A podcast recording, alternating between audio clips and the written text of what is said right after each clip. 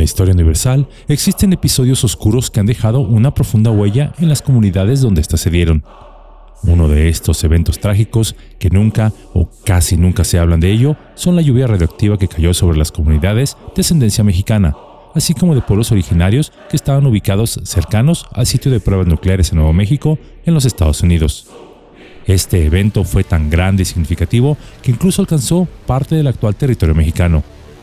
Hoy deseo hablarles un poco de ello. Es por eso que Yolocamotes tiene la vergüenza de traerles el día de hoy la trágica historia oculta de las pruebas nucleares que afectaron a Nuevo México y Ciudad Juárez. De acuerdo con investigadores de la Universidad de Nuevo México, el sitio de la explosión de la bomba atómica denominada Trinity, que fue detonada en julio de 1945, fue escogida debido a su gran concentración de población indígena nativa estadounidense, así como mexicana. La propaganda e historia oficial ha señalado que esta ubicación fue elegida debido a que era una zona aislada del desierto, y además con una considerable población cercana, la cual podía emplearse para ser trabajadores para las obras del gobierno relacionadas con el proyecto militar, lo cual la hacía idónea para las pruebas nucleares. Pero esto no podía estar más alejado de la verdad. El sitio de las primeras pruebas nucleares estaba a menos de 90 kilómetros del pueblo de Socorro, la cual era de mayoría mexicana o de ascendencia mexicana. Asimismo, la reserva Apache Mascalero estaba junto a esta localidad, poniéndolas a ambas lo bastante cercanas a los sitios de las explosiones nucleares, al grado que éstas se pudieron ver y sentir a simple vista, sin dejar de mencionar el hecho de los vientos que llevaron una gran cantidad de partículas radioactivas hacia el pueblo y cubriendo además muchos cientos de kilómetros de la zona. Y por si esto fuera poco, las partículas radioactivas de las pruebas nucleares cruzaron la frontera y bañaron con su mortal radiación el norte de nuestro país, México, específicamente las localidades de Ciudad Juárez y Puerto Palomas. Antes de que se realizaran las primeras pruebas nucleares, previamente se había elegido otro sitio para que éstas se llevaran a cabo, pero debido a que cerca de ahí se encontraba una comunidad de mormones anglosajones, estos hubiesen tenido que ser ubicados, por lo que se decidió mover el sitio de pruebas a la locación final, cerca de los pueblos de mayoría hispana y reservas indígenas.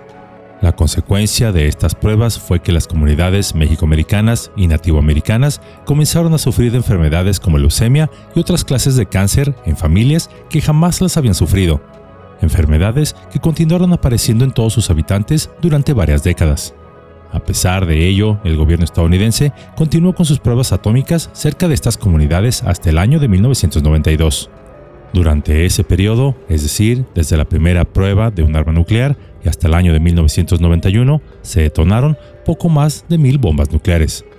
Las consecuencias de estas pruebas aún están latentes y decenas de millones de personas, aún sin sospecharlo, de ambos lados de la frontera, han desarrollado enfermedades catalogadas como, entre comillas, raras, donde la única compensación ha sido el racismo y la intolerancia.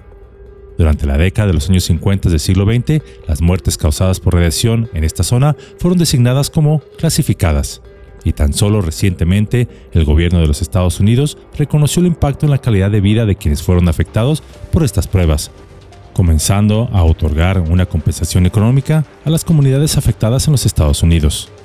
Pero, ¿y qué hay del otro lado de la frontera? Lo que esta investigación no cubrió, por razones obvias de fronteras, es que las primeras enfermedades que podrían considerarse entre comillas raras, que comúnmente están asociadas con la radiación, como la leucemia, comenzaron a aparecer en el norte de nuestro país, específicamente Ciudad Juárez, a inicios de la década de los años 80 del siglo XX.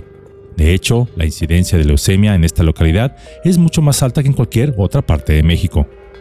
En el año de 1981, un estudio del Instituto Nacional de Salud Pública de México encontró que la incidencia de leucemia en Ciudad Juárez era 10 veces mayor que el promedio nacional. Desde principios de la década de los años 80 del siglo XX, se han realizado numerosos estudios que han relacionado la exposición a contaminantes industriales, entre ellos los radioactivos, con un mayor riesgo de desarrollar leucemia. Asimismo, en el año 2004, la Organización Mundial de la Salud, OMS, clasificó la leucemia como un carcinógeno humano probable, es decir, una enfermedad causada a la exposición de contaminantes industriales en el aire. Asimismo, estos estudios han encontrado que los niños son particularmente vulnerables a los efectos de estos contaminantes, ello porque sus cuerpos aún se están desarrollando, por lo que el índice de desarrollar leucemia en los niños es mayor. El gobierno mexicano rápidamente tomaría algunas medidas para abordar el problema de la leucemia en Ciudad Juárez, y en el año 2010, tan solo varias décadas después del incremento exponencial en casos de leucemia, crearía el programa especial para la prevención y control de leucemia en Ciudad Juárez.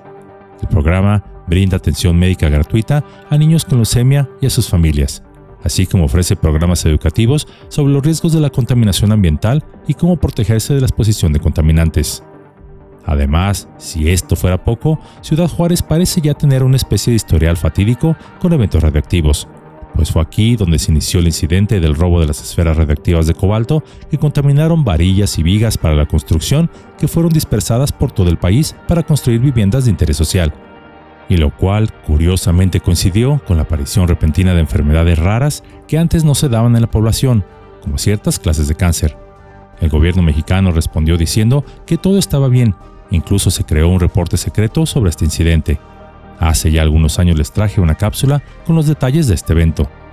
Desgraciadamente, sin datos estadísticos confiables, no podemos saber la extensión de este problema, es decir, de las partículas radioactivas que afectaron a Ciudad Juárez, en un evento fatídico que ciertamente aqueja a los más desprotegidos. Este es un episodio de la historia prácticamente desconocido o convenientemente ocultado, donde se revela la injusticia y el sufrimiento infligido a las comunidades mexicanas de ambos lados de la frontera, así como a uno de los pueblos originarios del continente americano. ¿Y todo? ¿Para qué? Para elaborar armas que supuestamente nos traerán la paz. Estas pruebas nucleares expusieron mortalmente a las poblaciones de ambos lados de la frontera a una radiación silenciosa, dejando un legado de enfermedades y discriminación que aún no terminan. En nuestro vecino país del norte, Estados Unidos, se pretendió corregir el mal a través de dar carretillas de dinero a los afectados y sus descendientes, aunque esto no les devolverá la salud. Por otra parte, en nuestro país, México, ni siquiera eso. El silencio gubernamental ha sido ensordecedor. Incluso las autoridades en nuestro país niegan siquiera que este incidente haya existido, quizá para no molestar a los Estados Unidos. La población ha sido olvidada y dejada prácticamente su suerte, con medidas de salud insuficientes para abordar un problema tan serio como el relatado en esta cápsula. Las pruebas nucleares son uno de los casos más crueles de injusticia social y ambiental en la historia humana, donde supuestamente con el propósito de asegurar la paz, o eso dicen pues, para probarlas se convirtieron a paraísos terrenales o lugares donde la gente vivía en paz en zonas de muerte, y donde encima de ello el mundo no se hizo un lugar más seguro para vivir. Ciertamente, las armas de guerra algún día desaparecerán, pues éstas deben ser eliminadas antes de que éstas terminen eliminándonos a nosotros mismos. Pero para ello se requiere de una conciencia universal tan elevada que aún no poseemos, donde nos veamos como uno solo, luchando y aspirando colectivamente para ser una mejor sociedad que ocupe su lugar en el cosmos, y no luchar el vecino contra el vecino para demostrar gloriosamente, entre comillas y sarcásticamente hablando, quién es el gorila más fuerte del árbol. Por ello, procuremos siempre estar en paz con nosotros mismos y con el vecino, pues la paz es un perfume que contagia a quien lo aspira. Afortunadamente, algún día la humanidad crecerá y los problemas de hoy serán vistos como un mal sueño, donde seremos catalogados como la verdadera Edad Media. Aunque por el momento, en esta época, aún vivimos bajo la sombra de Caín. Una sombra que, por cierto, es incluyente, pues por ejemplo, una guerra nuclear no hace distinciones, ya que pobres, ricos, humildes, poderosos, hombres, mujeres, todos, todas, todes, tudes, tades y un largo etcétera, seríamos cremados por igual.